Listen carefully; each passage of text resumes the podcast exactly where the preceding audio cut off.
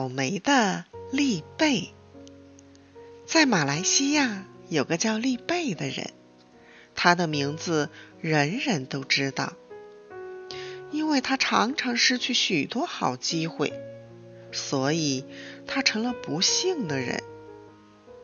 一天，有三个人来找丽贝，一个人请他去主持婚礼，一个人请他去诵经。一个人请他去参加自己儿子的毕业典礼，这可是三件好事啊！丽贝无论去做哪一件事，都可以得到好处。到底去哪个呢？他想了半天，决定先去参加毕业典礼，然后不等典礼完毕，就赶快去做另外两件事。丽贝想好后，就朝那家赶去。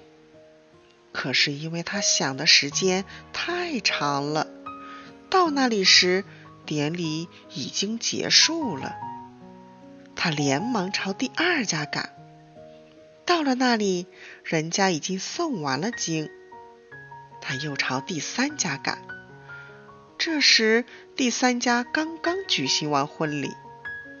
主人看他辛辛苦苦赶来。心里过意不去，就给了他一些点心。丽贝带着点心，垂头丧气的回了家。他走到一棵椰子树下，看见一树的椰子，心想：我为什么不摘些椰子回去呢？于是他就把点心放在树下去摘椰子。当他爬到树顶时，忽然看见一条狗朝树下跑来，要吃他的点心。他赶紧滑到树下去撵狗。狗跳过一个土坡，钻进了一个洞里。